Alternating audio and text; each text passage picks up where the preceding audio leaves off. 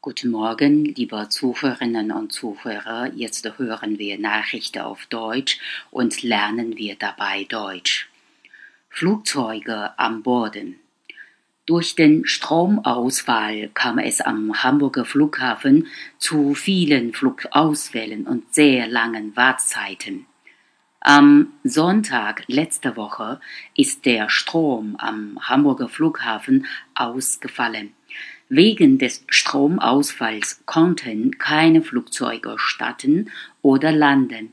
Wenn es keinen Strom gibt, gehen die Stadtlichter nicht, die Taschenkontrolle könnte nicht funktionieren und die Kassen auch nicht. 30.000 Reisende saßen deshalb in Hamburg fest. Die Menschen saßen da und haben gewartet. Die Stimmung war nicht so gut, weil man lange auf den Flug warten muss.